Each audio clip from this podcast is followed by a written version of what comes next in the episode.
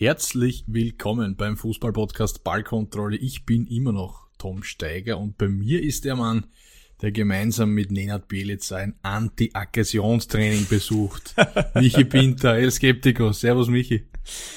Servus Tom, endlich wieder. Ein richtig guter zum Start der Folge. Soll ja. ein gutes Omen sein für eine richtig gute Folge, die wir da vorbereitet haben für unsere liebsten Zuhörerinnen und Zuhörer, die ja immer mehr werden, jetzt schon in die Zehntausende, Absolut. Hunderttausende gehen. Also ja, ähm, kaum zählbar. Kaum, kaum zählbar. zählbar. Soweit habe ich nie gelernt zu zählen. wie man merkt. Ja, Michi, ähm, ich würde sagen, wir gehen gleich mitten rein in diese Folge und da gibt's ja, also sagen wir so, in der letzten Woche ist ja so viel passiert. Wir nehmen auf am 29. Jänner. Ähm, fangen wir an mit Nenad Bielica. Ich habe es in der Anmoderation schon erwähnt. Der Schlag ins Gesicht kann man nicht sagen, aber diese Tätlichkeit an Leroy Sané hat massive Wellen geschlagen in Deutschland, nicht nur dort. Ähm, wir haben es auf Instagram rausgehauen, eine Umfrage gemacht. Dort war es so ein bisschen 50-50. Die, das Strafmaß hätte teilweise höher ausfallen können, teilweise war es okay. Ich glaube, du hast sogar abgestimmt. Es ist in Ordnung so. Ähm, Michi, ich sehe es anders, lass aber dich mal beginnen, diese Einschätzung zu dem Thema und dieser Thematik. Ja. Wie es denn hätte sein sollen oder kommen müssen mit Nenad Bilica.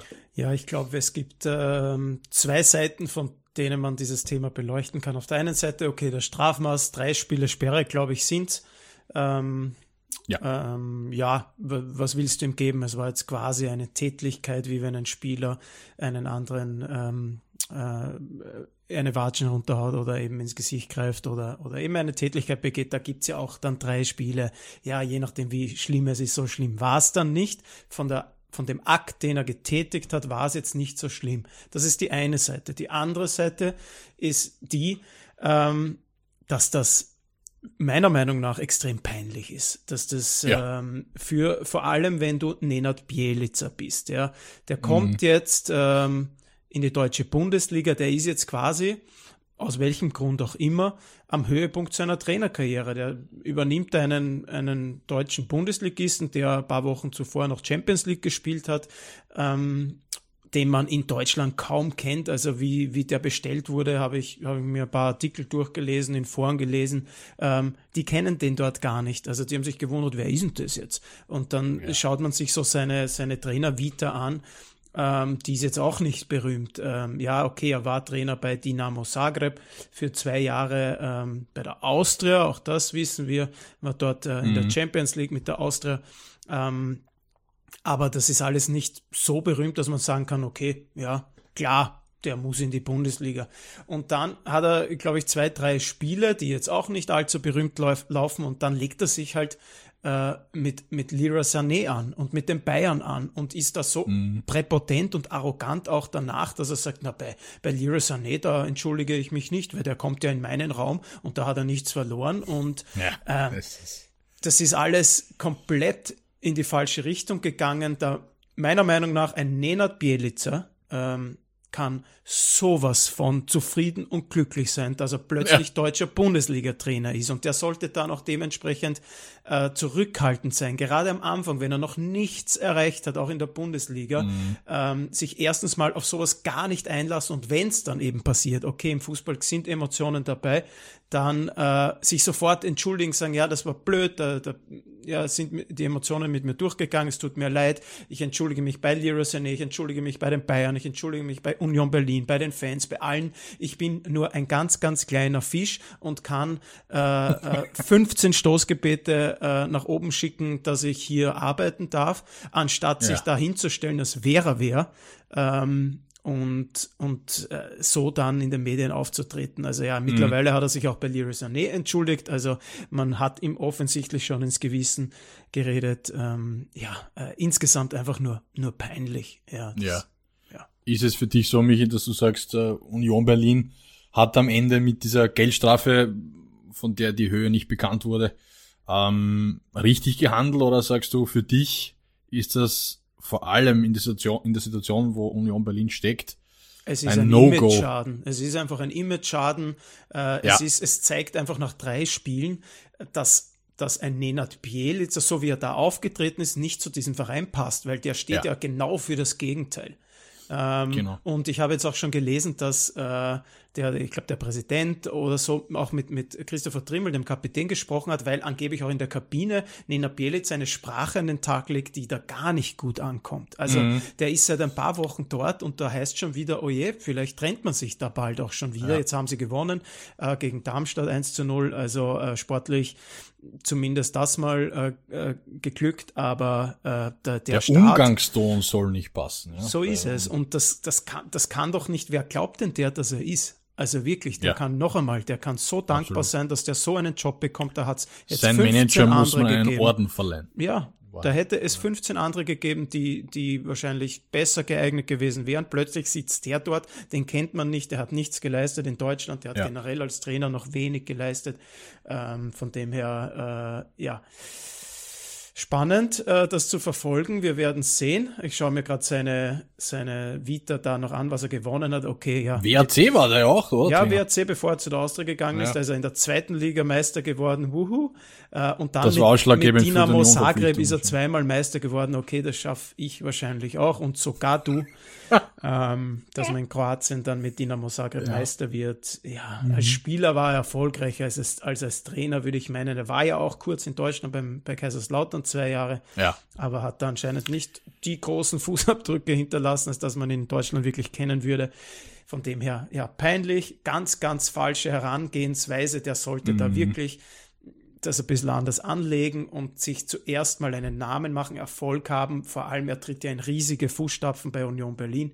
Die muss er erst mal ausfüllen, die muss er mal zu einem Zehntel ausfüllen, bevor er sich irgendetwas in diese Richtung leisten ja. kann. Auch wie er mit den Spielern umgeht, wenn das stimmt, ähm, dann, äh, ja, dann verstehe ich diesen Menschen nicht.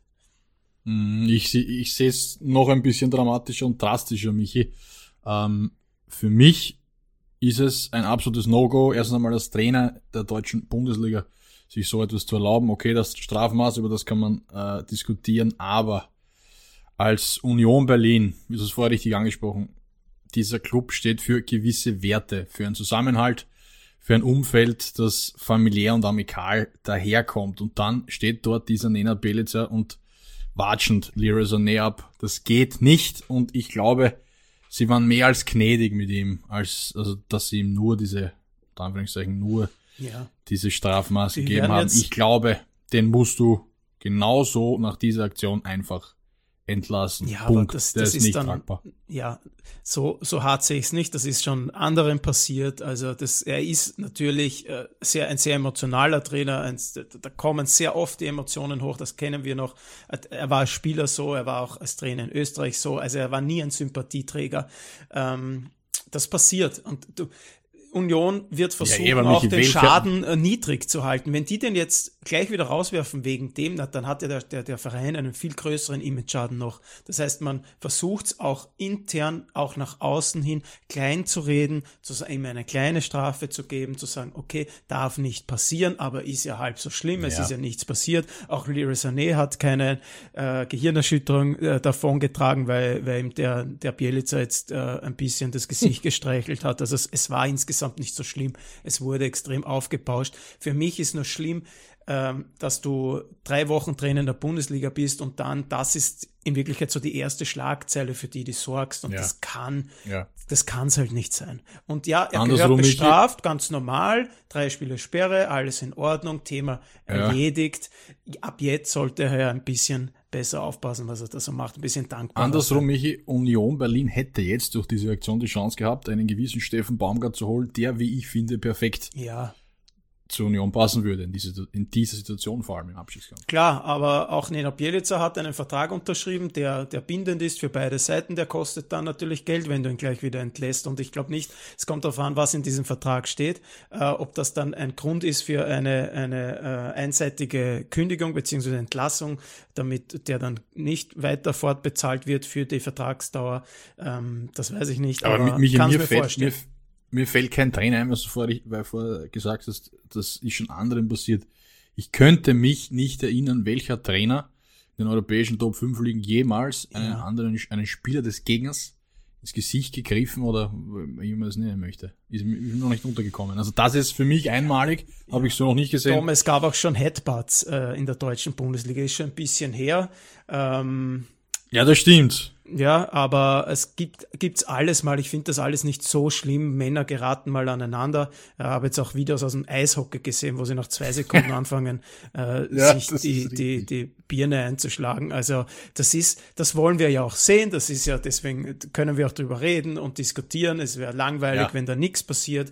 das füllt her, unseren Podcast. Ja, normale Strafe, das ist alles in Ordnung. Es ist schlimmer wiegt der Image-Schaden, den vor allem Nenad Bielica davon getragen hat, wenn er, obwohl er ja nicht einmal ein Image hatte in Deutschland. Also das ist, der ist von 0 auf minus ah. 17 äh, eingestiegen und jetzt kann er natürlich hart daran arbeiten, das wieder aufzubessern. Und das geht natürlich nur mit sportlichem Erfolg. Ähm, mhm. Und ja, werden wir sehen, ob er den, ob er die Saison noch überlebt, beziehungsweise dann im Sommer. Ähm, ja. Mhm. Michi, bleiben wir in Deutschland. Thomas Tuchel. Ich ja, man muss dazu sagen, es wird eine Trainerfolge.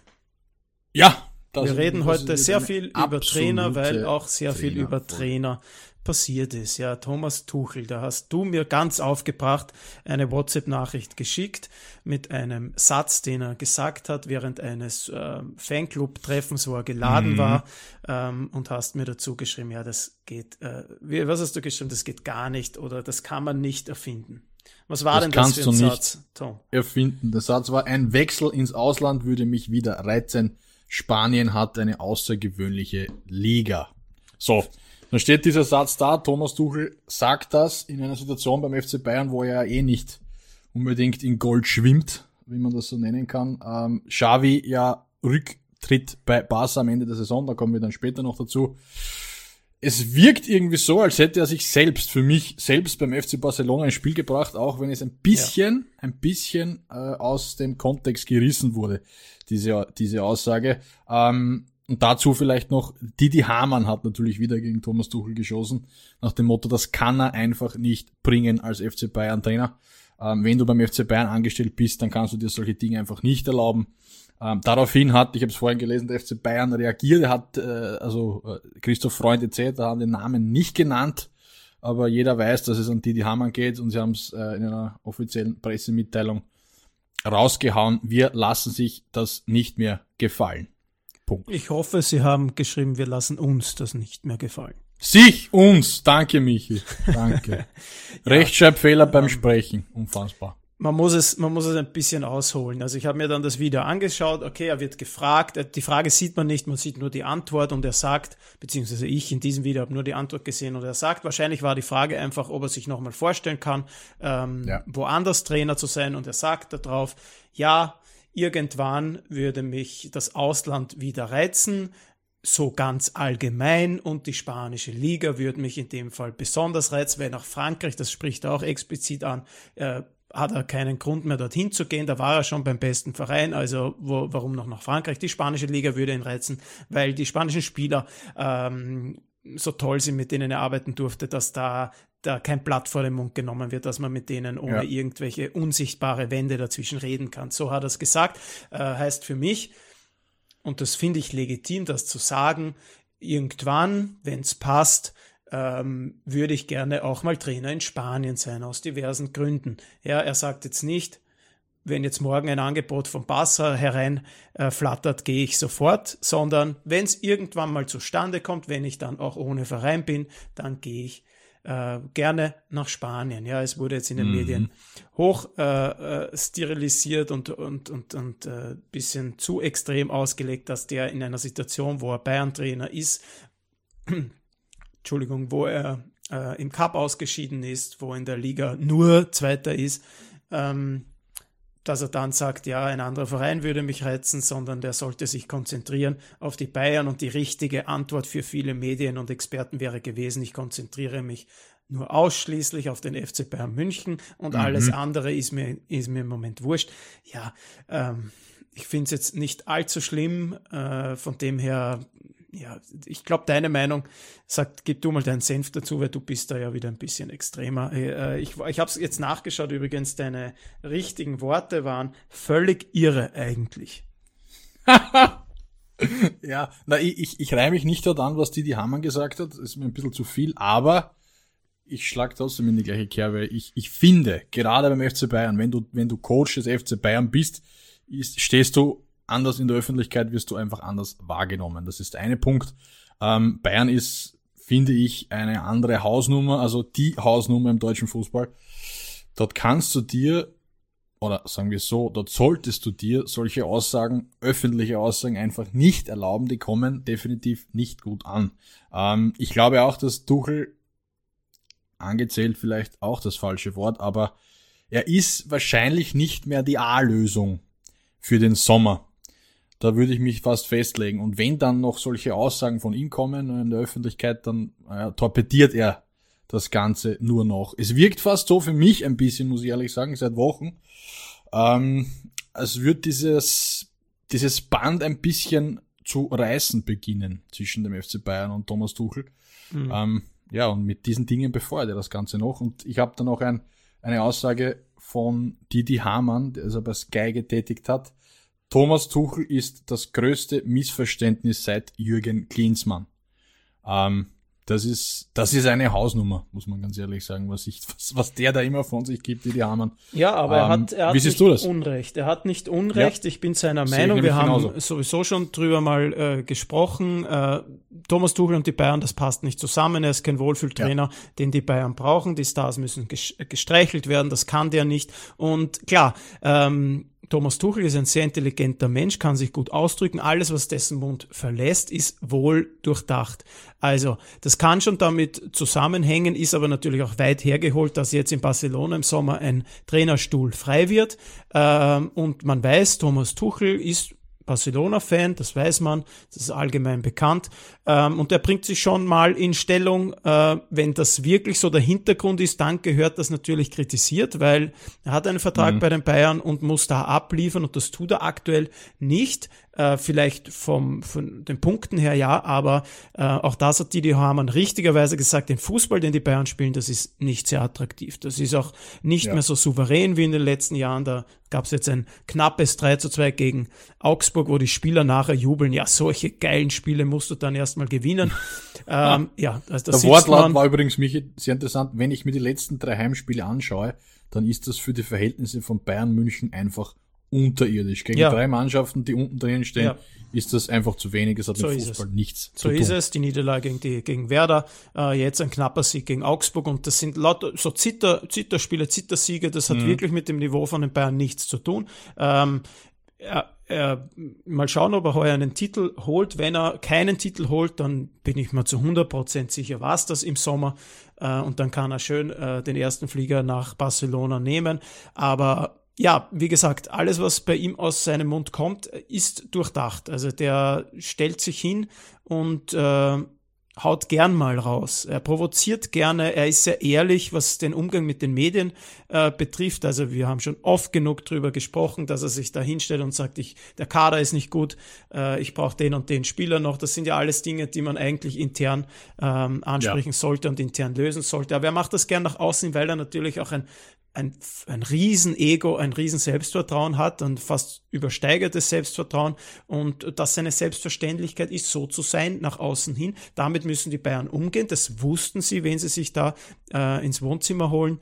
Ähm, und dass das jetzt nicht so gut passt, das war fast abzusehen.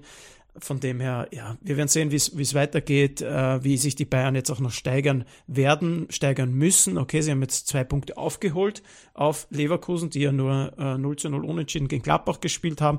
Äh, in zwei Wochen gibt's dann das, das Spitzenspiel.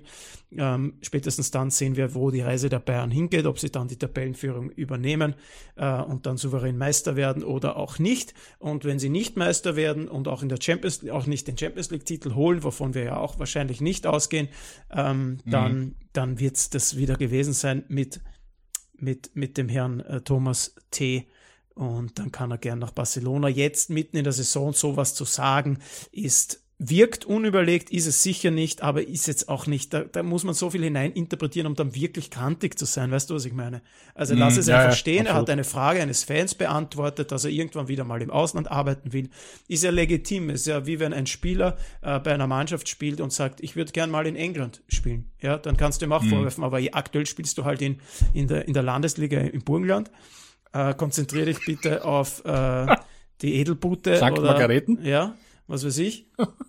ähm, aber äh, die, die, Bayern werden gut daran, daran tun, das Ganze jetzt nicht groß aufzupauschen, sondern es abzutun, als der darf sagen, was er will und am, äh, mhm. am nächsten Tag steht er wieder am Trainingsplatz und ist voll fokussiert auf unsere Mannschaft und auf unsere Spiele, weil äh, nichts weniger darf man ja wohl verlangen von einem Profitrainer und das wird auch so sein. Ich gehe ja. nicht davon aus, dass sich der irgendwie runterlässt oder so. Kann er zurzeit eh nicht, weil die Bayern 720 Verletzte haben. Also, ähm, ja. Ja, Michi, ich finde es nicht so schlimm. Aus, ja, ja, okay. Ist, ist, ist, ist okay. Damit schließen wir äh, Thomas Tuchel. Wir haben noch einiges vor.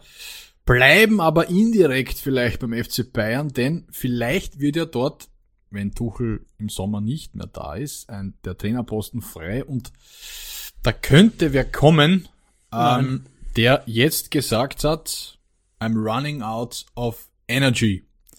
Der beim FC Liverpool nach neun Jahren am Ende der Saison sein Amt niederlegt.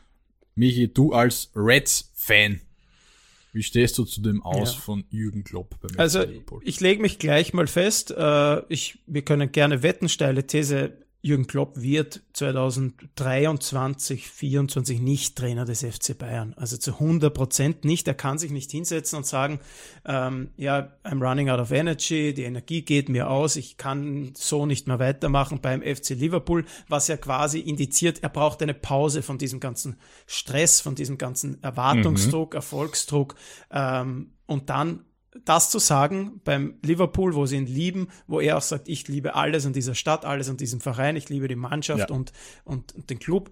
Äh, und dann zwei Wochen später, nachdem er fertig ist, bei den Bayern anzufangen mit neuer frischer Energie. Also das geht sich nicht aus. Das traue ich ihm auch nicht zu. Also ich glaube ihm das schon, was er sagt. Und dementsprechend wird er einfach eine Pause einlegen und dann mal ein Jahr, ein halbes Jahr zumindest Pause machen, sich erholen, äh, neue Kräfte mhm. sammeln und äh, sich dann vielleicht einer neuen Aufgabe widmen, vielleicht aber auch erst in drei, vier Jahren. Man, man wird sehen. Mhm. Ähm, gehen wir mal zurück dass er jetzt aufhört bei Liverpool, ist natürlich ja. sehr, sehr bitter für jeden Liverpool-Fan, mhm. denn ja, wie, wie kann man anders als Jürgen Klopp nicht zu lieben als Fußballfan, selbst mhm. wenn man Fan einer, einer konkurrierenden Mannschaft ist. Ein so sympathischer, harter, ehrlicher Arbeiter, ähm, der so viel erreicht hat ähm, und immer, immer fair und, und sich selbst treu war und, und halt auch was aus hat er Liverpool, denn erreicht, Michi? Sag mal schnell, was er erreicht hat. Engl Englischer Meister, Champions einmal League Premier League, einmal Champions League, ja, einmal UEFA Super Cup, einmal FA Cup, einmal Carabao Cup, einmal Community Shield, ja. einmal den FIFA Club World Cup und dann habe ich noch eine schöne Statistik, wenn ich sie denn finde, da ist sie in 466 Spielen, 283 Siege, 105 Remis, 78 Niederlagen, eine Siegquote von 60,7 Prozent. Ja. Mit sieben Titeln hat er das verschönert. Ja, aber auch ohne diese Titel äh, wird er eingehen als einer der größten Trainer äh, des FC Liverpool in der Geschichte. Ja. Auf, einfach nur aufgrund dessen, was er darstellt, was er für ein Mensch ist, was er für ein Trainer ist, wie er sich in der Öffentlichkeit gibt.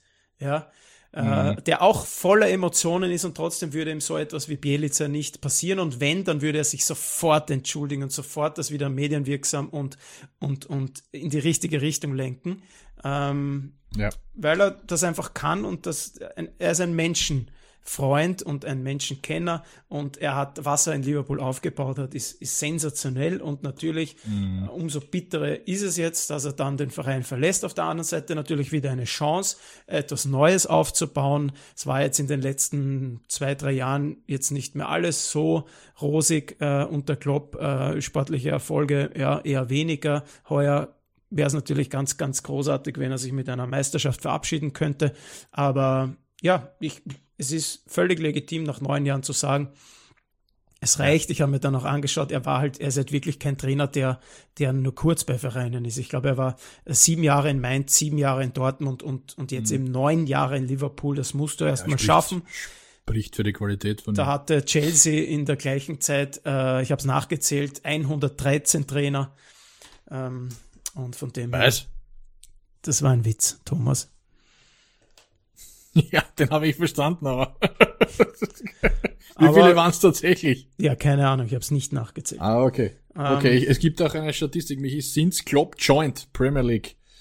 317 Spiele ist es in dieser Liste die Nummer 2 der FC Liverpool hinter City mhm. mit 671 Punkten. Nur City hat mehr in dieser ja. Zeit unter Pep Guardiola mit 716. Ja, er hat, er hat Liverpool wirklich wieder zum englischen Spitzenteam gemacht. Davor ja. hat man gestrauchelt. Ähm, und ja, wie wir schon angesprochen haben, er hat nach, nach 20, 30 Jahren wieder ähm, die englische Meisterschaft nach Liverpool geholt, er hat die Champions League gewonnen und er hat Spieler herausgebracht, äh, wie Salah, wie Manet, wie äh, Firmino, ja. äh, die hat er zu Weltkickern gemacht und auch das ist nicht, äh, soll nicht unerwähnt bleiben. Und jetzt, ja, völlig äh, legitim irgendwann zu sagen, ähm, es reicht jetzt. Ich finde den Zeitpunkt spannend, ähm, hätte sich durchaus noch ein bisschen Zeit lassen können, glaube ich. Das ist quasi in der, in der Winterpause oder in der, in der Saisonhälfte das schon zu verkünden und quasi auf mhm. Abschiedstournee zu gehen.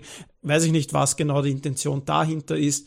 Ähm, hätte man ja auch, keine Ahnung, na, am Ende der Saison machen können, zu sagen, okay, wir sind jetzt Meister und am Höhepunkt höre ich auf oder verpasst, leider, aber das war's jetzt für mich. Vielleicht ähm, Vielleicht will er dem Team dadurch ein bisschen an Druck nehmen, weil sie noch in vier bewerben von der Ja, aber was, wie nimmst du dem Team da Druck? Jetzt, ich, ich finde, jetzt ist nur noch, noch mehr Druck da, äh, damit man okay. Klopp einen würdigen Abschied ähm, bereitet und, und Meister wird. Das ist jetzt quasi nochmal ein Argument mehr, wir müssen Meister werden. Also, ja, mhm. weiß ich nicht, ob das jetzt hilfreich ist, ob das förderlich ist. Intern kann man das natürlich alles besprechen, weil dann natürlich oft das Argument kommt, naja, damit der Verein Zeit hat, äh, einen neuen Trainer äh, zu suchen. Aber das, ja, wenn man das intern klärt, kann, der, kann sich der Verein trotzdem auf Trainersuche begeben.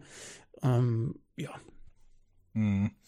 Wie du vorher richtig gesagt, er hat Liverpool wieder zu einem absoluten Spitzenteam geformt, fernab der Titel. Ich habe hier die erste Aufstellung von Jürgen Klopp 2015, 17. Oktober, Premier League und da sind Namen dabei.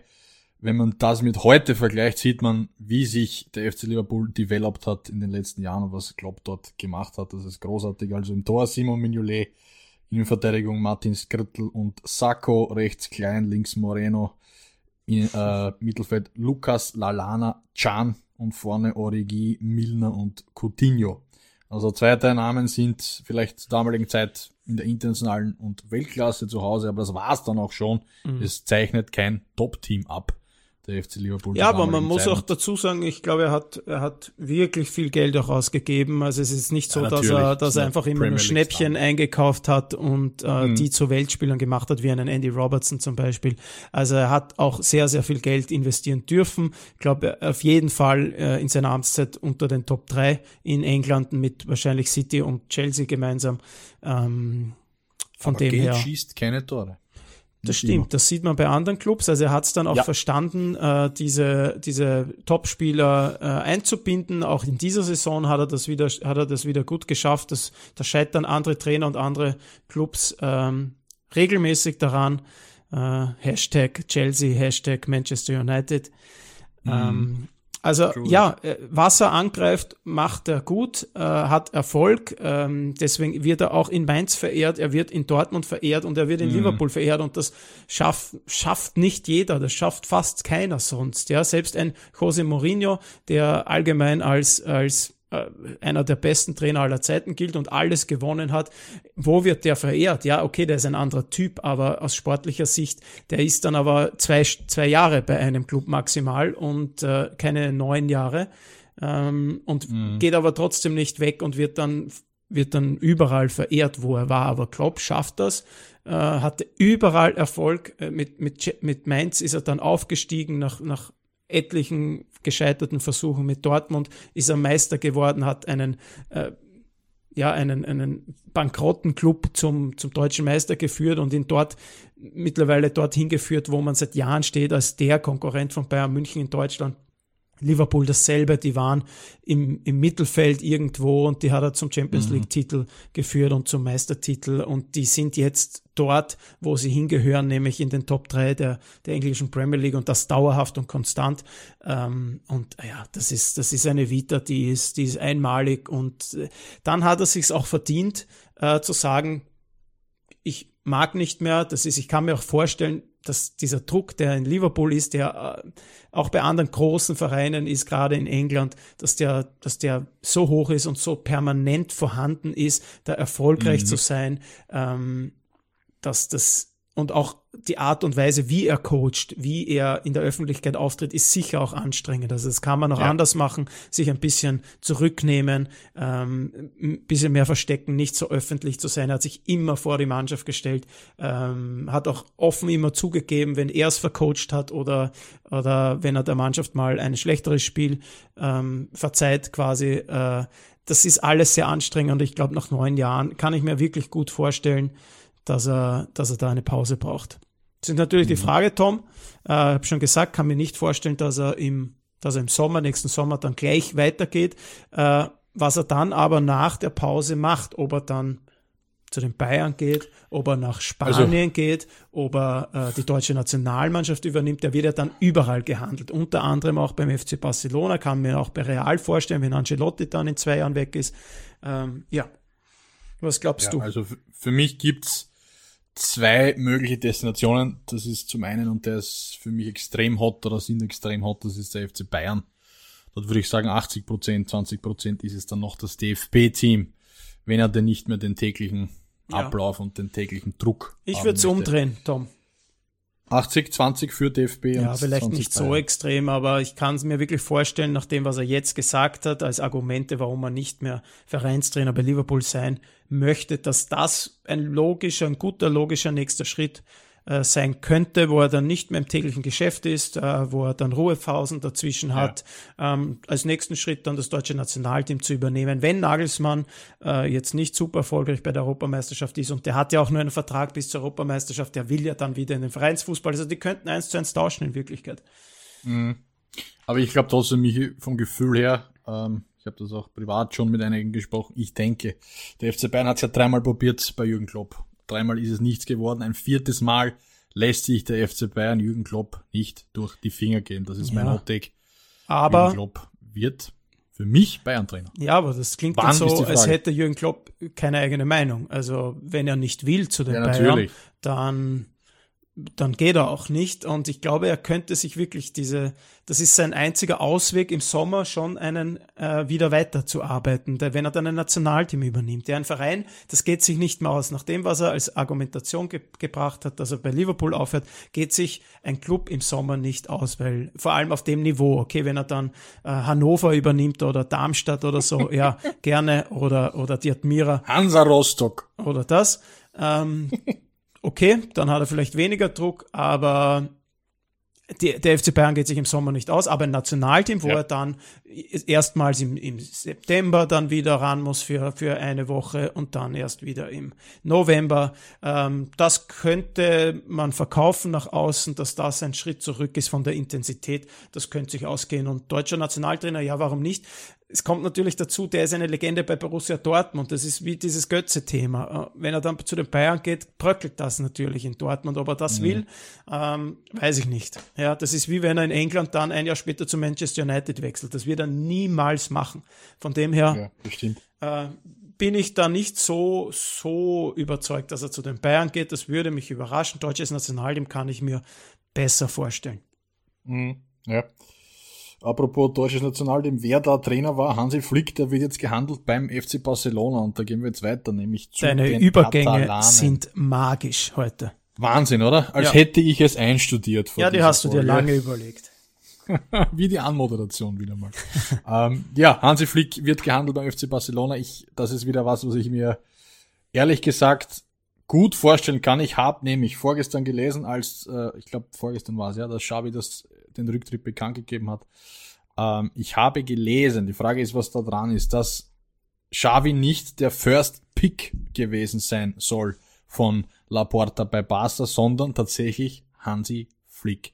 Ähm, er meinte damals, diese menschliche Art imponiert ihn, dass die Hansi Flick hat und der, die würde perfekt zum FC Barcelona passen. Ähm, Was heißt denn Graugänse ich, auf Spanisch? ja, genau, da, darauf wollte ich jetzt ähnlicherweise raus. Ich, ich, ich, also bei aller Liebe, ich, ich kann mir Hansi Flick, okay, ausgeklammert, der war DFB-Trainer, der war Bayern-Trainer, hatten wir alle schon, da hat alles funktioniert beim FC Bayern, aber ich kann mir nicht vorstellen, dass Hansi Flick, der auch nicht Spanisch spricht, beim FC Barcelona irgendwie reüssieren könnte. Das ist für mich ein No-Go, muss ich ganz ehrlich sagen. Das passt nicht. Ich glaube schon, dass Laporta da vielleicht dran ist, weil eben Hansi Flick auch frei ist und er, er ab 1. Juli auch was tun muss, spätestens dann. Also Laporta. Ähm, aber das ist, das, das passt für mich einfach nicht zusammen. Also Hansi Flick beim FC Barcelona kann und will ich mir auch gar nicht vorstellen, bei dem, was er da im DFB-Team ja. aufgeführt hat, ist das, ist das als Barca-Fan nicht okay für mich. Ich finde es spannend, wie sich das Image eines Hansi Flick geändert hat, ähm, seit er die deutsche Nationalmannschaft übernommen hat, seit es mhm. diese Doku gegeben hat. Ganso ja. Común heißt übrigens Graugans ah, schön. auf Spanisch. Äh, dementsprechend habe ich dir jetzt die letzten fünf Minuten nicht zugehört, weil ich das jetzt herausfinden musste.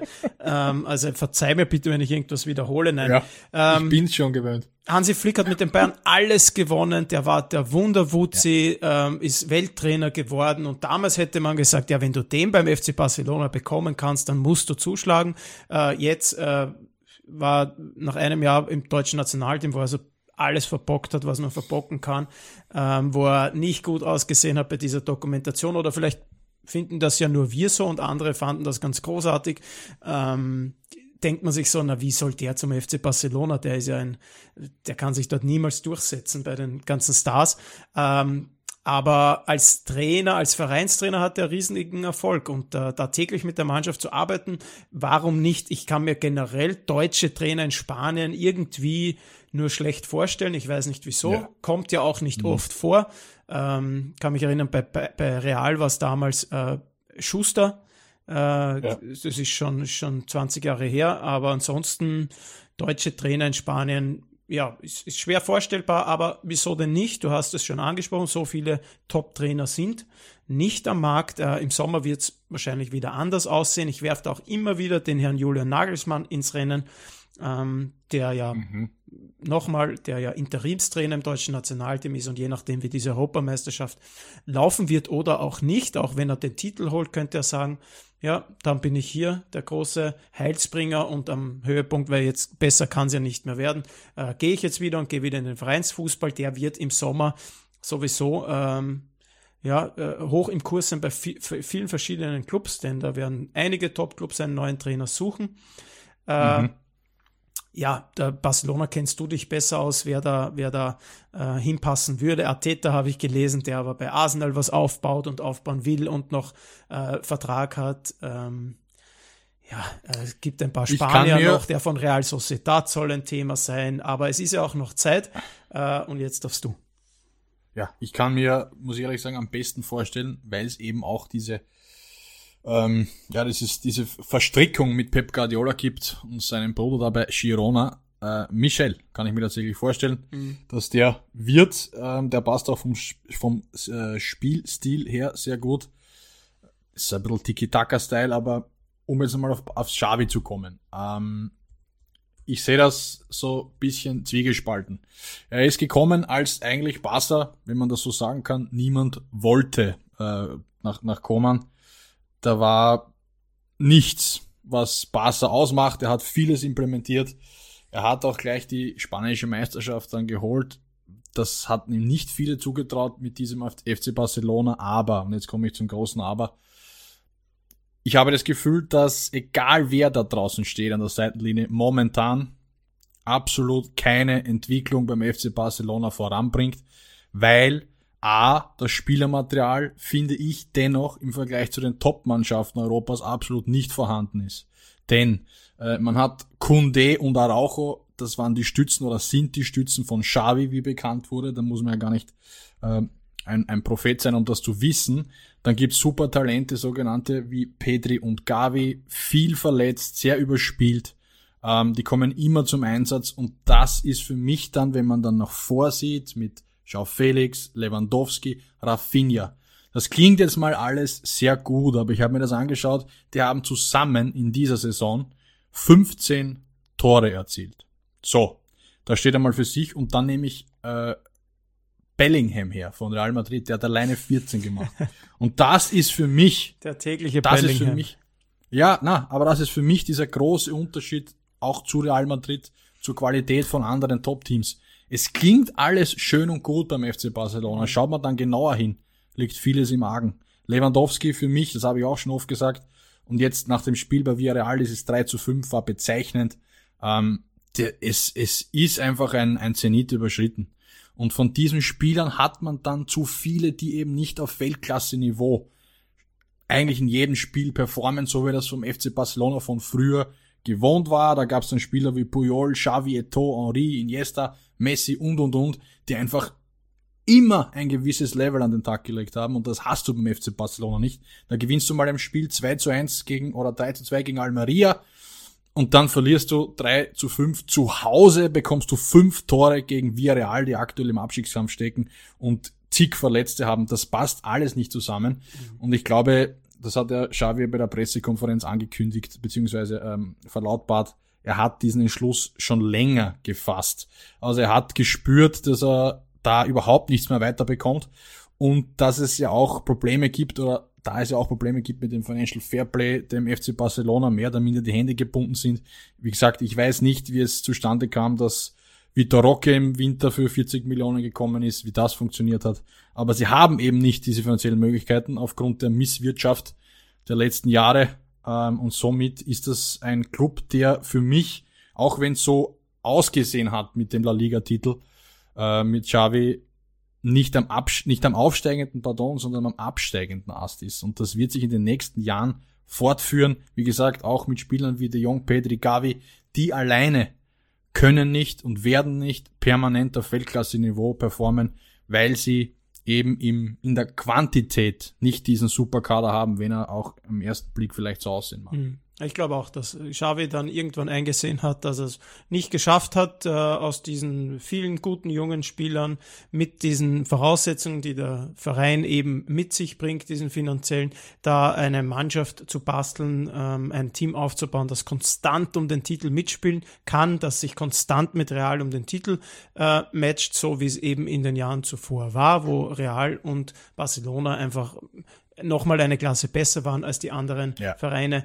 in der, ähm, in der Liga. Ähm, ja, und jetzt äh, hat er quasi die Reißleine gezogen, äh, um da nochmal den Connex herzustellen. Ich könnte mir vorstellen, dass Jürgen Klopp ein guter wäre für den FC Post Barcelona, um da etwas aufzubauen. Äh, aber aus zwei Gründen wird das nicht wird das nicht passieren, weil erstens, ja, das haben wir jetzt schon ausführlich besprochen, wird er im Sommer keinen äh, Club äh, Job mehr annehmen, also wenn dann erst ja. ein Jahr später und dann ja, vielleicht wird dann der Posten wieder frei, man wird sehen. Äh, und Punkt zwei, ich weiß nicht, ob sich ob sich äh, ein Club äh, diese, dieses, diesen Chaosverein antut, wenn man das so sagen genau, will, ähm, ja, wo, wo finanziell sehr, sehr unstabil und äh, mit, mit einem Präsidenten, der jetzt auch gern mal ähm, Entscheidungen trifft, die nicht ganz nachvollziehbar sind. Ähm, ja, aber ich könnte mir Klopp sehr gut beim FC Barcelona vorstellen, um auch dort wieder in sieben, acht, neun Jahren wirklich, wirklich etwas aufzubauen, wieder Titel zu gewinnen und den, den FC Barcelona dorthin zu führen, wo er hingehört, nämlich ganz, ganz nach oben äh, in Spanien und in Europa. Aber ja, ist dann doch etwas unwahrscheinlich und ich Tom, lieber Tom, wenn, falls du jetzt nichts mehr hast, um dieses äh, Trainerthema auch zu schließen, würde ich noch einen. Ich habe noch eine. Bitte. Ja, ja, ich habe noch ein ganz, ganz kleines Detail, ein, ein schöner Fun Fact, den habe ich heute gesehen. Ähm, Xabi Alonso hatten wir heute noch nicht, den werfe ich aber jetzt nicht wirklich in die Runde. Das ich wollte ich jetzt sagen. gerade machen. Ah, okay, okay, Entschuldigung. wir sollten uns Der mal Platz, absprechen, bevor wir uns... Ja, Wahnsinn eigentlich. es ist unfassbar. Aber dieselben Gedanken, wir wollen einfach alles reinbringen in dieser Folge. Ja. Ähm, ich, nur ganz kurz, Xabi Alonso äh, zum FC Liverpool wird ja, wird ja hot im Sommer und da finde ich diesen Fun Fact äh, sehr interessant er würde dann das Premier League Quartett aus dem kleinen Dorf Gibuskor perfekt machen. Und zwar ist das Emery bei Aston Villa, Iraola, Xabi Alonso und die Nummer vier habe ich jetzt vergessen, aber es wären vier. Aus einem kleinen Dorf in Wer war der zweite? Baskenland. Ähm, Emery und Iraola. Mhm. Von wo, wo trainiert der Brentford, glaube ich. Okay. Ja, das ist. Aber das wären vier Trainer aus einem kleinen Dorf, ja. also spannend. Also alle Nachwuchstrainer, die große Ambitionen haben, dorthin ziehen und dann wird's was mit der großen Trainerkarriere. Genau. Ich wollte Xabi Alonso als Bindeglied einsetzen, weil der verbindet jetzt ganz, ganz viel, finde ich, in diesem Trainerkarussell. Äh, mhm. Äh, denn natürlich ist der Thema bei Liverpool im Sommer, wenn er bei Leverkusen so großen Erfolg hat und als Liverpool-Legende äh, dann der Posten dort frei wird, kann ich mir gut vorstellen, dass er dort dann äh, Cheftrainer wird, sich vielleicht auch Jared als Co-Trainer dazu holt. Jared als Trainer, weiß ich jetzt nicht, ob der schon so weit ist, aber äh, die zwei gemeinsam könnte ich mir ganz gut vorstellen, aber natürlich auch die Bayern. Die Bayern schauen auch auf Xabi Alonso. Natürlich, der ist jetzt der Trainer des großen Konkurrenten. Man sieht, was der dort leistet in Leverkusen und Xabi Alonso war auch bei den Bayern als Spieler und mhm. hat dort viele Freunde gewonnen, hat dort große Leistungen vollbracht und ist natürlich auch dort ein, äh, ein Trainerkandidat für den Sommer, falls Tuchel, wovon wir ausgehen, äh, ab, ab dem 1.7. nicht mehr Trainer in München ist, ist natürlich auch der Posten frei. Und dann gibt's ja auch noch dieses Real Madrid, wo Xabi Alonso äh, auch ganz lange gespielt hat, auch ganz viele Titel gewonnen hat, auch diesen ja. Legendenstatus genießt. Ähm, und der Trainerposten wird dann spätestens im Sommer 2025 frei. Also da müsste er sich dann noch ein Jahr gedulden, vielleicht noch ein Jahr bei Leverkusen weitermachen, wenn, äh, wenn man da Meister wird heuer und dann fällt es ja nicht allzu schwer, würde ich meinen, wenn man bei der besten Mannschaft Deutschlands Trainer ist. Ähm, mhm. Das muss dann natürlich alles vorher schon besprochen sein. Dann muss da quasi einen Vorvertrag geben, weil er kann sich ja nicht darauf verlassen. Er kann ja nicht Bayern und Liverpool absagen, um sich dann, äh, dann doch nicht Trainer von Real zu werden. Also ich glaube, Xabi Alonso also ein sehr begehrter Mann. Ähm, zu ja, Recht. Zu Recht auch. Zu Recht. Ja. ja. Äh, war er schon als Spieler, ist er jetzt auch als Trainer, eine überragende Entwicklung als Trainer auch genommen. Ähm, der kann sich dann irgendwann mal aussuchen. Also das ist, um, um jetzt dieses Trainerthema zu schließen, nach guten yes. 46 Minuten, Xabi Alonso ist einer, der dann äh, Lü äh, Lücken auffüllen wird, ganz bestimmt. Mhm. Ja. Judith Michi, da machen wir äh, dieses Hauptthema dieser Podcast-Folge zu und kommen zum Secret-Thema dieser Folge. Die da heute von mir vorgetragen ja, wird. Ich kann mich zurücklehnen und äh, ja. lauschen. Ich hole mir noch schnell lauschen. einen Notizblock, damit ich alles Unbedingt. mitschreiben kann. Ich Oder schickst du mir wieder, so wie, wie sonst üblich, Fact deine PowerPoint-Präsentation, ja. dass ich nebenbei dir äh, schon PowerPoint kann. Comic Sans Überschriften sind dein Markenzeichen, mhm. lieber Tom. Ja, ähm, Grafisch ich ausgereift. freue mich sehr. Du hast es schon wieder angekündigt. Das ist ein riesiges Thema. Das ist ein grandioses Thema. Das ist ein unfassbar, unfassbar. irres Thema. Äh, ah, jetzt pass auf. Sehr gespannt. Liebe Zuhörerinnen und Zuhörer, ich möchte mit euch oder ich möchte euch über das sogenannte Bauernhaus erzählen. Michi, du als alter Spanier, was bedeutet das Bauernhaus übersetzt? Das ba Bauernhaus ist schon deutsch und übersetzt. Du meinst Bauernhaus Na, auf in Spanische. Spanisch? Ja, da gib mir, gib mir ein paar Sekunden. Bauernhaus auf Spanisch ist Casa de Campo.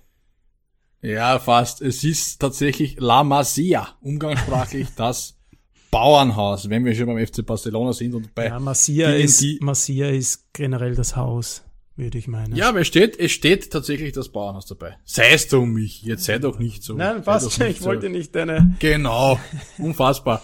ähm, ja, La Masia, was, wenn schon nicht gut rennt beim FC Barcelona, dann muss man vielleicht die Dinge hervorkehren, die seit Jahren dort eigentlich auf einem Level passieren, wie es seinesgleichen sucht in Europa. Mhm. Das muss man schon fast sagen. Ähm, es ist ein Bauernhaus, wenn man so will, das ja ein bisschen vielleicht jetzt umgangssprachlich so daherkommt, aber es ist nur wenige Meter vom eigentlichen Camp Nou Stadion entfernt, dieses La Masia, das bereits 1702 errichtet wurde. Das ist einmal das Wichtigste in dieser, in dieser Sache, es diente seit eigentlich 1979 als Behausung für die sogenannte La Cantera, auch als Jugendakademie des Vereins, bezeichnet. Ähm, mittlerweile ist diese La Masia abgelöst worden, 2011, von der La Masia Nova, die ähm, in Centre del Formacio Orol Tort mittlerweile stationiert ist. Ähm, du, lieber Michi, kennst dich im spanischen Bereich besser. Ich hoffe, ich habe es richtig ausgesprochen. Sag's nochmal.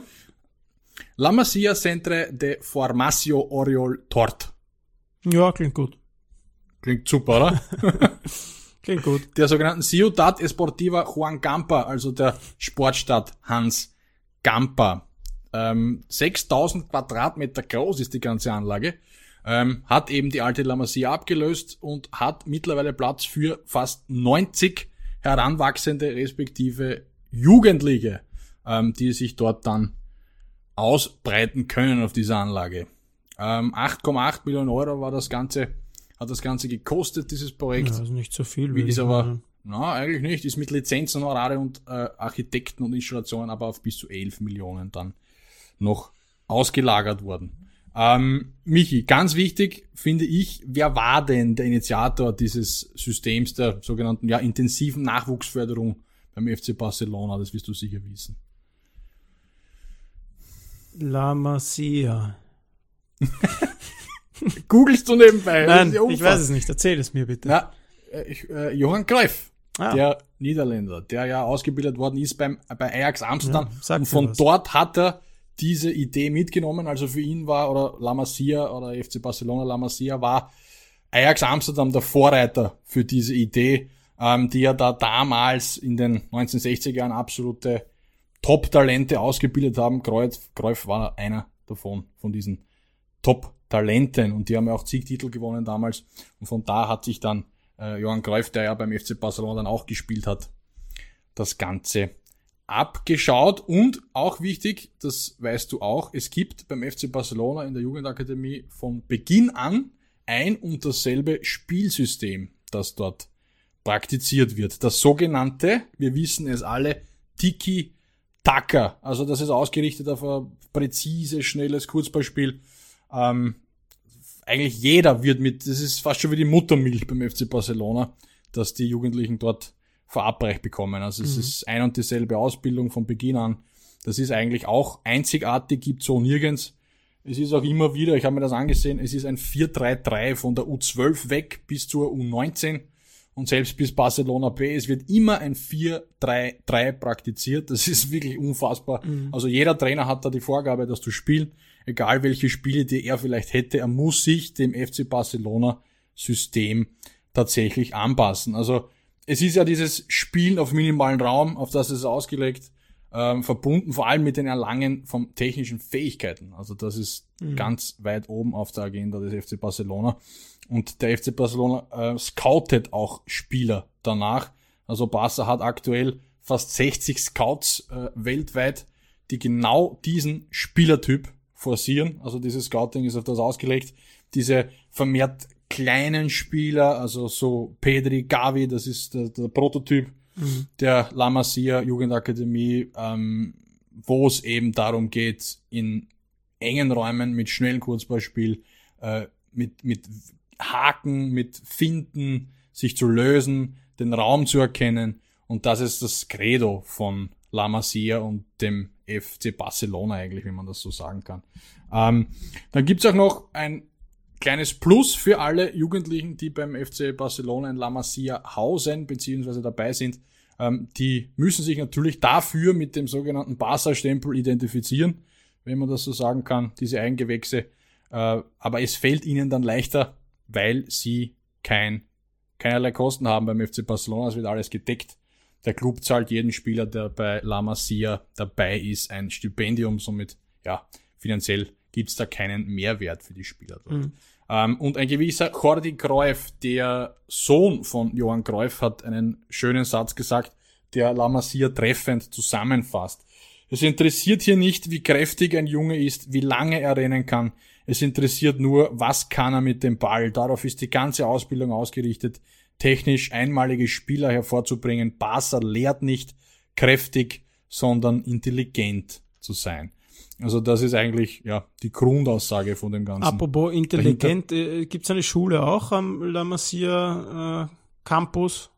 Oder? Ja, natürlich gibt's auch. Ja, ja, das ist nebenbei. Also die, die, die sportliche und, und schulische Ausbildung ja. äh, rennt natürlich im einen. Danke für den Einwurf, Michi. Mhm. Ähm, und seit 2007 exportiert der FC Barcelona die sogenannte La Masia auch nach Südamerika, hat dort einen äh, kleinen Nebenschauplatz eingerichtet, um auch die äh, argentinischen und südamerikanischen Talente einzufangen.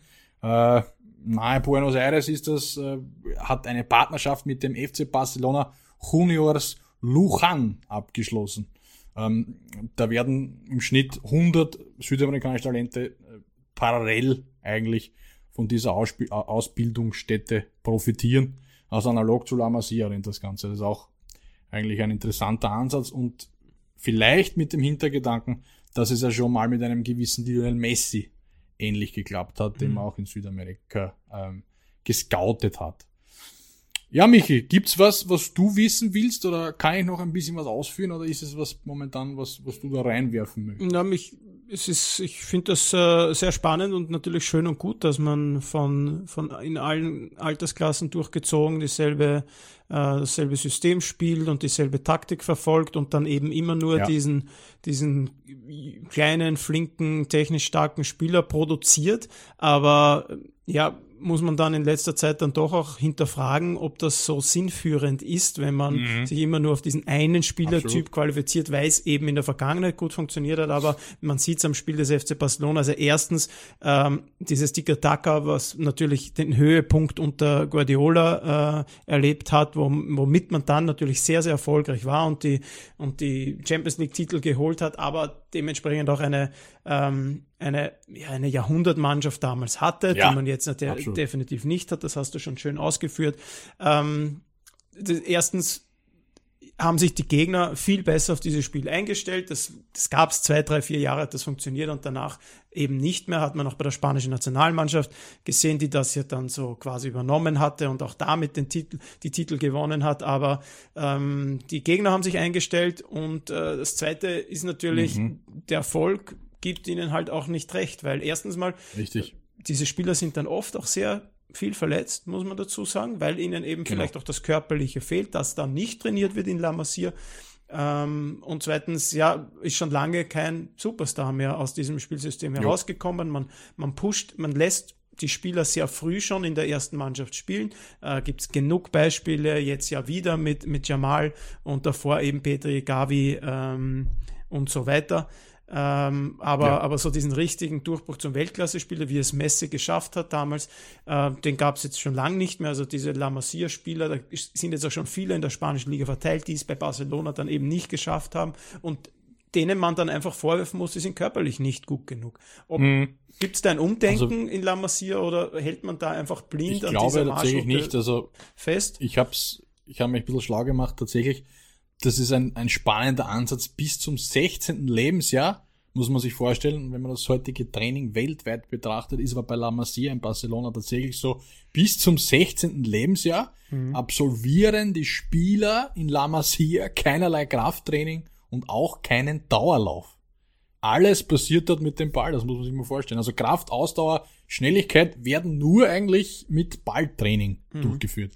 Ähm, dann erklärt sich für mich die Tatsache oder die Situation, wenn ich mir anschaue, Gavi, wenn ich mir Pedri anschaue, wie sie in welcher körperlicher Statur und Verfassung, also Verfassung ist es im Sinne von Körperlichkeit, Muskelmasse oder Athletik, wie sie da zum FC Barcelona in die sogenannte Kampfmannschaft gekommen sind, das waren kleine Hasel, mhm. sagt, sagt man bei uns ja. im, im, im umgangssprachlich. Und so. genau das, genau das ist das, was, was du meinst, was du ansprichst. Und wenn ich mir andere anschaue, die jetzt hochgezogen worden sind, Marc Guyu ist vielleicht groß, aber extrem schmächtig, der Stürmer vorne, der äh, 17-Jährige. Mhm. Dann hat man noch äh, Hector Ford, der Links- und Rechtsverteidiger bei FC Barcelona spielt, die ersten Spiele jetzt gemacht hat. Ebenso sehr schmächtig. Kubarsi ist jetzt hochgezogen worden, Innenverteidiger. Genau das gleiche. Und bis die dann, die haben alle super Anlagen, keine Frage, aber bis die dann diese Athletik haben, um dem FC Barcelona instant zu helfen, ähm, das ist, das ist ein, ein, eine schwere Geburt, glaube ich. Ja. Ähm, aber du hast vorher richtig angesprochen, äh, Xavi, Iniesta, Busquets, sieht man jetzt, diese Spieler war ja genau das Gleiche. Nur da muss man sagen, das waren einfach fast schon, wie sie zum FC Barcelona gekommen sind, Weltklasse-Spieler. Ja. Die haben sich dann zu, zu, zu absoluten Elite halt entwickelt, aber die waren damals schon outstanding, also in den Anfangsjahren. Das ist, glaube ich, der große Unterschied, was du auch vorher richtig angesprochen hast, zur aktuellen Entwicklung bei La Masia. Ja. Also du hast viele Talente, aber die sind oder haben es ganz schwer, äh, in die internationale Klasse überhaupt vorzustoßen. Da gibt's auch äh, Spieler wie, wie ähm, Bojan Krikic, der fällt mir ein. Ja der damals mehrmals verliehen wurde und es einfach nicht geschafft hat bei Barca, okay, dann kann man sagen, da gab es einen Henri, einen Messi etc., das war schwer. Aber heutzutage ist es gefühlt, sie probieren es ja, also die Vorgabe ist, das habe ich noch nicht gesagt, Vorgabe ist ja bei Barca, dass 50% des Kaders äh, mit La Masia-Spielern gefüllt sein soll, schrägstrich muss. Mhm. Also das ist fast eine Vorgabe und wenn ich mir den Kader immer anschaue bei Barca, dann sind da von Haus aus viele Spieler dabei, die auch in der Stammformation da, äh, spielen.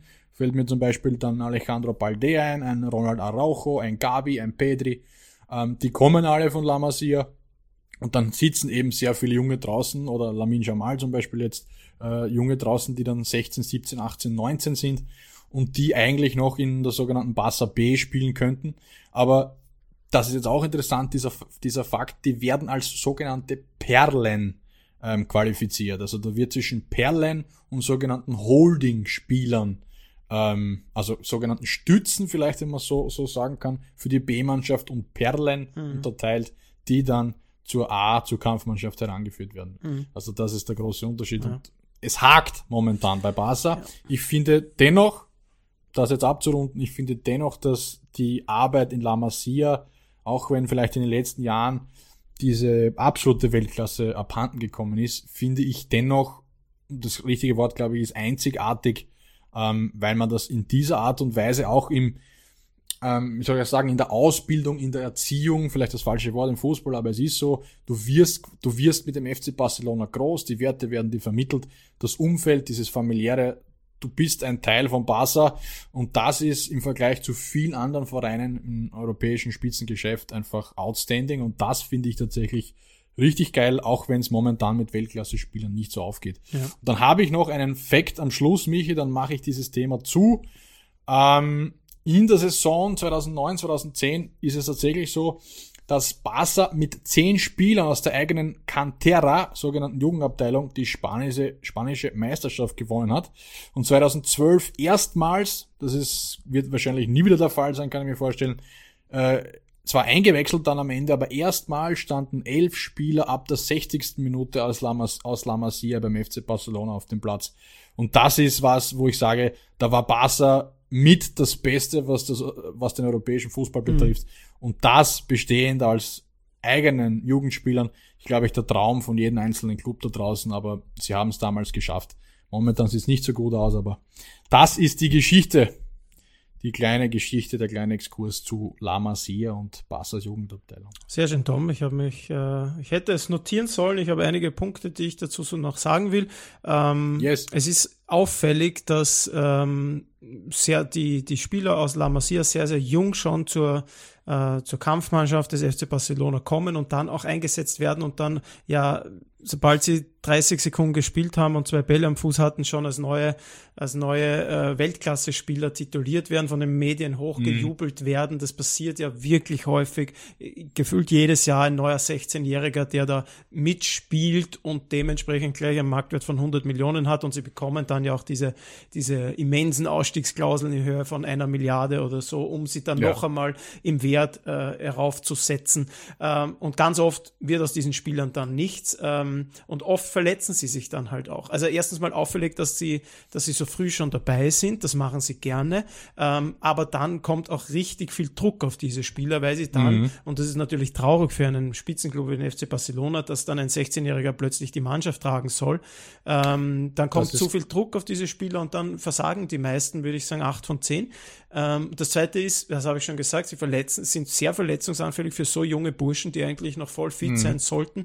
Hängt, glaube ich, ohne mich da jetzt äh, groß auszukennen, damit zusammen, was du gesagt hast.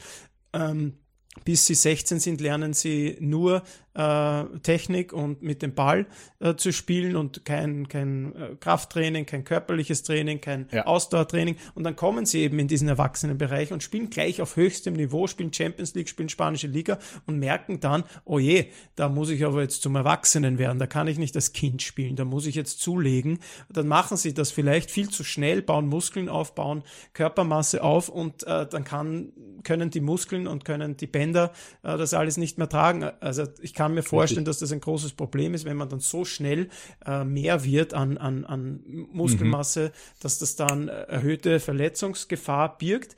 Äh, dazu so viel noch und den nächsten Punkt habe ich jetzt vergessen.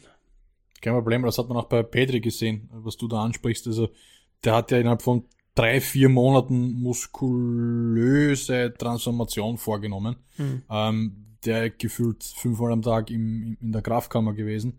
Ähm, und genau da fing es an mit Zerrungen, Faserrissen, Sehnenrissen und, und, und. Mhm. Also das hängt sicher alles damit zusammen. Der war dann überspielt, hat eineinhalb Jahre gefühlt durchgespielt bei Barca, war dann bei Olympia, dann kam diese ja.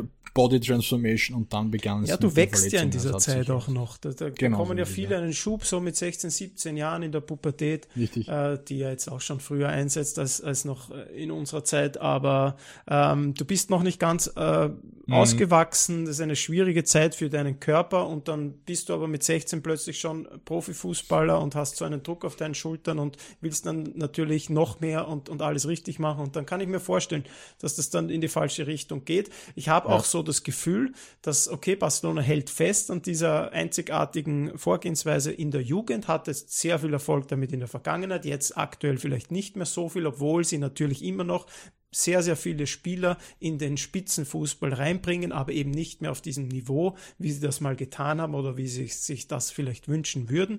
Ähm, aber ich habe das Gefühl, Barcelona ähm, verfolgt dieses, dieses Konzept weiterhin und die anderen 50 Prozent, ja.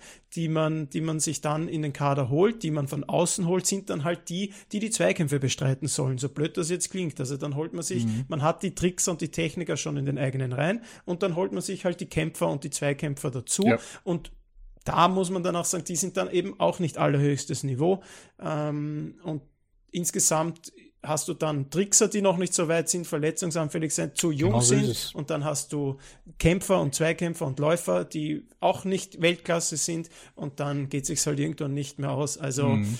ja, vielleicht. Für mich der, gro der große Unterschied mich nur ganz kurz zu früher, wenn ich mir anschaue, vorher gesagt, 2012 gab es diese elf Spieler von La Masia, mhm. da war unter anderem dabei Marc Batra und Martin Montoya. Mhm. Äh, das sind, die kennt man, ja. Aber das sind jetzt keine Outstanding-Spieler. Ja. Und genau das ist der Unterschied zu heute. Gavi, Pedri, hochgejubelt, müssen permanent performen, müssen vorangehen. Ja. Und damals hatte Barca eben Spieler wie Busquets, Xavi, Iniesta, Puyol, Piquet, die diesen Verein getragen haben und wo andere Spieler einfach normal performen mussten. Ja gutes Spiel machen, that's it. So ist es. Und das ist der große Unterschied. So ist es. Die, die jungen Spieler konnten glänzen an der Seite dieser genau. gestandenen genau. Spieler und hatten jetzt, jetzt nicht den großen Druck auf den Schultern, sondern okay, wenn es dann mal nicht so gut gelaufen ist, hat halt wieder ein anderer gespielt und man hat später wieder die ja. Chance bekommen, aber die Mannschaft hat dann nicht verloren, wenn jetzt der 18-Jährige nicht überzeugt hat.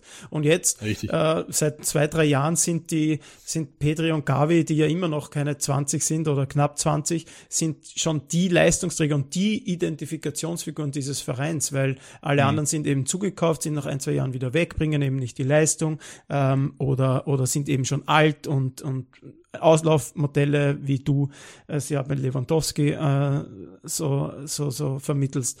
Ähm, ja, das ist, glaube ich, ein guter Grund, warum es bei Barcelona jetzt nicht mehr, nicht mehr so läuft, wie es laufen sollte. Yes, Jurat, Michi. Ja, das war recht kurz. La Masia, ich hoffe, es hat euch da draußen Spaß gemacht, beziehungsweise ihr konntet das ein oder andere lernen, sagen wir ja, so. Richtig. Jokes waren ja keine dabei, so über die beim letzten Mal.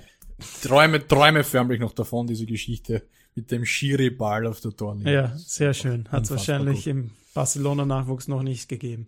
Äh, genau, sehr ja. schön, lieber Tom. Ähm, auch hast, hast du dir auch mal wieder was Nettes einfallen lassen. War schön. Jo bisschen was zu lernen über den Nachwuchs des FC Barcelona. Und natürlich dann äh, zeigt es natürlich, dass das ein gut gewähltes Thema ist, wenn wir dann auch noch drüber diskutieren können. Genau. So, dann übernehme Super. ich jetzt mal. Ähm, wir sind schon wieder weit fortgeschritten in dieser Folge, kommen jetzt langsam mhm. zum Ende und am Ende gibt's immer unsere schöne Kategorie der Spielerduelle. Jo, Michi, wer fragt wen, wer beginnt diesmal? Äh, ich beginne mal.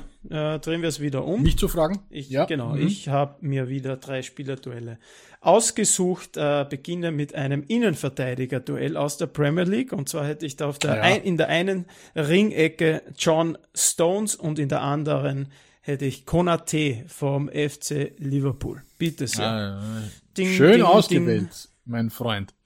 Ähm, aufgrund der, ich mache es jetzt kurz, aufgrund der äh, Variabilität, Polyvalenz und Flexibilität, Schön. nämlich John Stones. Ja, ähm, ich bin ein Fan von John Stones. Ähm, glaube auch, ist einer der etwas intelligenteren Spieler unter der Sonne. Ähm, aber ich glaube, Konate hat hat riesiges Potenzial. Der müsste mal ja, verletzungsfrei bleiben. Der ist ein so Bär. Ich habe den damals live gesehen, äh, als Österreich gegen Frankreich im, äh, im mhm. Happelstadion gespielt hat. Äh, Nations League, glaube ich, war es. Ähm, das war schon, puh, also wenn der fit ist. Was die Franzosen auf ja. IV haben, ist ja. skandalös. Und wenn er seine Fehler abstellt und vielleicht diesen nächsten Schritt noch macht, dann wird er, dann wird er zwei Klassen stärker sein, als John Stones jemals ja. war. Ähm, aktuell hätte ich trotzdem wahrscheinlich sogar lieber John Stones. Äh, mhm. Der hatte auch sein Auf und Ab. Der war dazwischen schon abgeschrieben und jetzt hat er eine sehr, sehr starke letzte Saison gespielt, war ja auch in der äh, FIFA Best äh, 11. Mhm, genau. äh, relativ überraschend, aber zu Recht hat eine sensationelles Champions League Finale gespielt und deswegen auf sehr, sehr gutem Niveau unterwegs. John Stones. Äh, nächste, nächstes Duell, so heißt das Wort. Ähm, diesmal äh, liegenübergreifend äh, Richarlison oder Ferran Torres. das ist.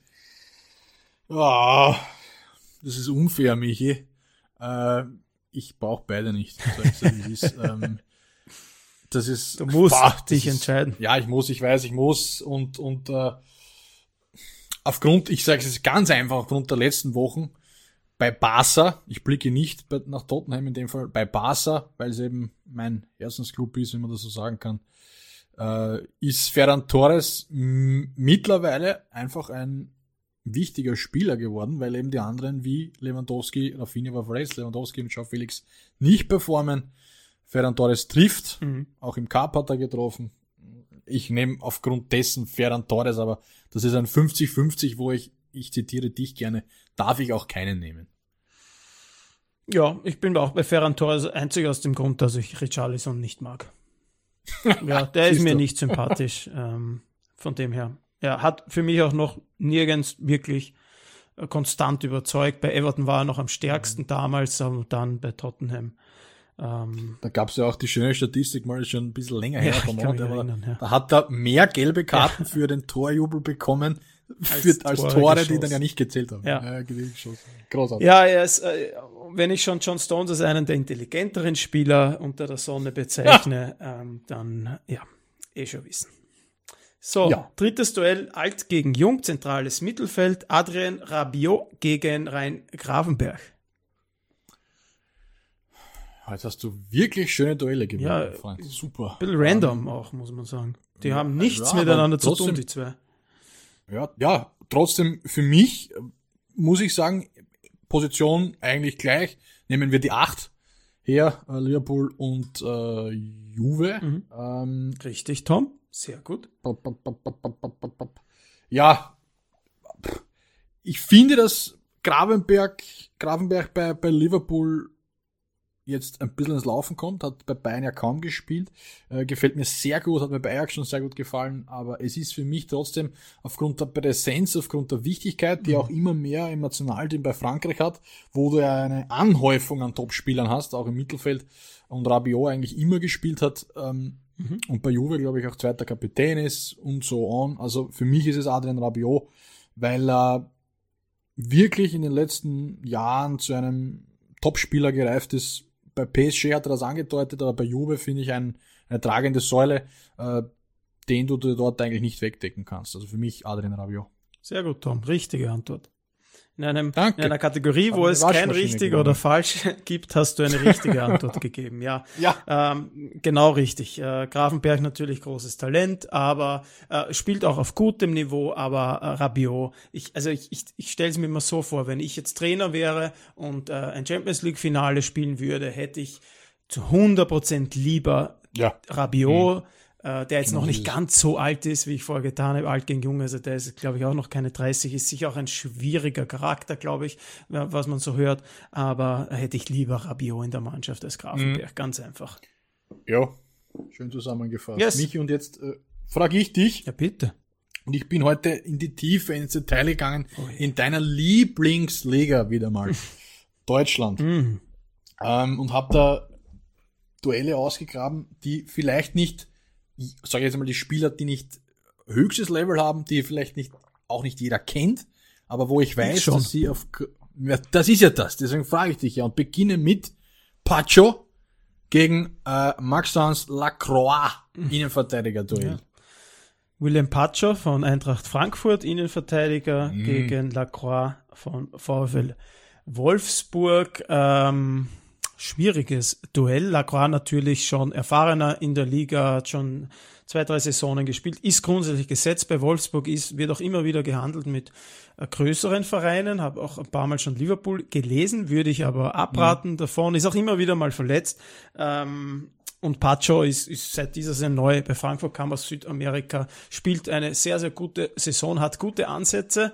Ähm, und äh, ich würde mich. Soll schon wieder am Sprung in die Premier League ja, sein. Ja, der ist, der ist ein guter. Äh, und der ist noch jung ja. und äh, hat alle, äh, also der hat richtig, der ist athletisch, der ist kopfballstark, der ist sehr schnell, der ist auch gut im, im Rausspielen, spielt dort in einer Dreierkette bei Frankfurt mhm. neben, neben eigentlich, Koch. Mich eigentlich spannend, was Frankfurt aus den Kolomuani-Millionen gemacht hat. Gell? Also die, die haben wirklich viel Talent geholt. Ich glaube, das sind so Rohdiamanten, die ja, sie darauf. Das, ist, das machen sie jetzt schon seit, seit ein paar Jahren, haben gute, ja. guten Sportdirektor, haben das Geld, das sie in den letzten Jahren verdient haben, auch durch den Europa League Sieg, wo sie ja auch imagemäßig viel gewonnen haben. Also da wechseln jetzt mhm. andere Spieler hin. Äh, die machen das gut mit den Transfers. Also die investieren jo. dann nicht mehr, nicht diese, diese, diese 100 Millionen oder was sie da bekommen haben in einen oder zwei Riesenspieler, sondern verbreitern eben den Kader und holen wieder junge Spieler, die sie heranführen, weil sie eben auch nicht den Anspruch haben, jetzt wieder um die Champions League mitzuspielen, sondern Europacup reicht, Platz 7. Ähm, von dem her machen die das, machen die das gut und jetzt in der Rückrunde schaut schon wieder ganz gut aus. Zurück zum Duell. Äh, ich entscheide mhm. mich tatsächlich für, für Pacho. Äh, ja, Lacroix, ja, brav, aber jetzt nicht so mein Fall, immer wieder auch für Fehler gut. Ähm, ich glaube, Pacho hat, hat, vielleicht ist er, sind sie gerade auf dem gleichen Niveau und, und Pacho hat dann einfach viel mehr Potenzial. Mhm. Pacho gefällt mir in dem Sinne auch besser, weil er mehr dieser Aggressor-Typ ist, also der dieses, dieses aggressive mhm vorschieben und gegenpressen. Und man muss auch dazu sagen, Lacroix ist jetzt auch, auch noch nicht so alt. Gefühlt wirkt er halt älter, weil er schon länger in der Bundesliga ist, weil man ihm schon Was länger. Ist der 26? Ja, weiß ich gar nicht. Ist sogar noch jünger, glaube ich. Also der hat schon noch ja. seine Karriere vor sich, müsste dann wahrscheinlich auch mal äh, zu einem größeren Verein wechseln, um sich dort zu beweisen und den nächsten Schritt zu machen. Ja. Gefühlt steht er so ein bisschen, ähm, also da geht nicht so viel weiter, ähm, ist auch nicht immer hundertprozentig gesetzt bei Wolfsburg. Also ja, wir werden sehen. Passt so, mich jetzt hast du zweieinhalb Minuten für die letzten beiden Duelle. Um 1,20 sind wir fertig. Josip Stanisic gegen Waldemar Anton. Also das ist Puh. Leverkusen gegen ja, Stuttgart. Ähm, wenn wir schnell machen, will in dieser Saison spielt Anton eine richtig, richtig gute Saison. Ja. Ähm, von dem her bin ich jetzt bei Anton Stanisic. Jetzt spielt er gerade bei Leverkusen, weil eben die beiden anderen Innenverteidiger beim Afrika Cup sind, äh, wird dann wieder auf die Bank rotieren, geht dann irgendwann wieder zurück zu den Bayern. Äh, muss jetzt schauen, wo er sich dann irgendwie positioniert. Für mich ist er ein Spieler, der ja, vielleicht eh so Frankfurt, so zu den Top 5, Top 7 Vereinen der Liga wechseln kann, eben nicht Bayern und auch nicht Leverkusen. Ähm, aber ähm, wer war der andere? Anton. Anton. Anton. Grundsätzlich Stanisic wahrscheinlich talentierter, aber Anton spielt die bessere Saison heuer, konstant auf hohem Niveau, würde mich nicht überraschen, wenn er zur EM fährt, ist ein, ein, ja. ein, ein, richtiger Leader, ein Abräumer, kann rechts hinten spielen, kann Innenverteidigung spielen, hat, war immer so ein Mittelklasse-Verteidiger, aber heuer gehört er zu den besten Verteidigern der deutschen Bundesliga und daher aktuell Anton. Mhm. Letztes Duell, Leonardo Pitoncourt gegen Romano Schmid. schwierig, ganz schwierig. Äh, gefühlt ist, ist Schmid einfach der effektivere Spieler aktuell. Ähm, Bittencourt ist, glaube ich, der talentiertere, aber den gibt schon ja. so lange, der war immer ein ewiges Talent, ähm, hat jetzt bei Werder sich gut spielt er jetzt schon einige Jahre, hat sich dort gut etabliert, war, ist aber auch immer wieder verletzt, äh, hat so seine Auf und Abs und, und Schmid hat das genutzt, hat diese Position jetzt gefestigt, ist nicht mehr wegzudenken, auch gerade jetzt in der, in der Rückrunde, die wäre ja wirklich sehr positiv gestaltet bis jetzt, ähm, von dem her aktuell auf jeden Fall ähm, ähm, unserer, unser Österreicher. Unser aller. Unser aller, unser einer. Unser, unser einer. Michi, so, 1,20 haben wir, haben wir geschafft. Du bist fertig. Äh, der Deutschland-Experte ja. hat wieder mal Lass uns doch in der nächsten Folge einfach eine Stunde 20 über jeden deutschen Bundesligaspieler sprechen. Das mache ich so, so gerne. Da kann ich so viel sagen. ähm, ja, ich merke es, aber das ist großartig. Ja. Mir, mir, gefällt das extrem. Aber ich glaube, das wird dann. Du führst immer aus, du sagst Dinge, die weiß niemand sonst. Erzählst Dinge aus dem Nähkästchen über Spieler Du, du, du weißt die intimsten Geheimnisse von Waldemar Anton und Josip Stanisic. Unfassbar. Ja, die weiß ich tatsächlich. Ich habe Ihnen beiden aber versprochen, das hier an dieser ja, Stelle nicht zu genau. verraten. Genau. Du bist der Bildmalwurf, jetzt wissen Sie ähm, So, Miki, jetzt aber. Äh, wir haben es geschafft, haben, glaube ich, die, die Folge schön abgerundet mit den Spielerduellen, mit, den, mit der Hauptthematik der Trainer. La Masia als kleines Kleiner Zusatz. Michi, vielen Dank dir für die Zeit, für die Expertise, wie immer, liebe Leute da draußen. Vielen Dank fürs Zuhören. Bitte folgt uns, bewertet uns, hört uns, was auch immer ihr wollt. Wir danken es euch. Von mir war's das. Ich freue mich jetzt schon wieder auf die nächste Folge mit dir, Michi. Für mir gibt's wieder ein Bussi und Baba und Grazie a tutti. Ja, danke, Tom. Sehr schön, das hast du dir jetzt angewöhnt. Jetzt hast du heute so viel über Spanien gesprochen und dann gibt es eine italienische Verabschiedung. Ja. Ähm, ist in Ordnung, lassen wir so stehen. Danke auch von meiner Seite, war sehr, sehr spannend heute wieder. Haben wir wieder was gelernt. Ähm, die Schulstunde ist somit zu Ende, liebe Kinder. Bitte äh, Schüler hineinschieben und den Tisch aufgeräumt zurücklassen. Ich darf mich auch bedanken. Hört uns, bewertet uns, folgt uns weiter. Es wird auch in diesem Jahr wieder viele, viele Folgen geben. Wir bemühen uns natürlich auch wieder Gesprächspartner aufzutreiben. Ähm, die Verhandlungen laufen. Wir haben unser Sparschwein, ähm, wie sagt man, äh, geschlachtet. geschlachtet. um euch, äh, liebe Zuhörerinnen und Zuhörer, äh, die besten Gesprächspartner der Welt äh, zu präsentieren. Sommerurlaube dadurch gestrichen. So ist es. Das geht sich alles nicht mehr aus. Unser ganzes Geld und unsere Konzentration und Fokus fließt in diesen Podcast. Habe gestern auch, das habe ich dem Tom noch gar nicht erzählt, meinen Job gekündigt, um das jetzt hauptberuflich zu machen. Ähm, von dem her streng dich bitte jetzt, ab jetzt ein bisschen mehr an. da muss jetzt Ende Geld reinkommen. Wir brauchen Investoren. Ähm, bitte melden auch liebe Investorinnen ja. und Investoren. Ähm, unterstützt uns. Äh, wir brauchen ein bisschen finanzielle oh. Mittel, um das Ganze äh, aufzubauen. Nein, äh, Spaß ja. beiseite. Bitte einfach fleißig weiter zuhören. Das reicht uns schon. Äh, euren Freundinnen und Freunden weitererzählen und somit war's das von mir. Vielen lieben Dank, Bussi und Papa.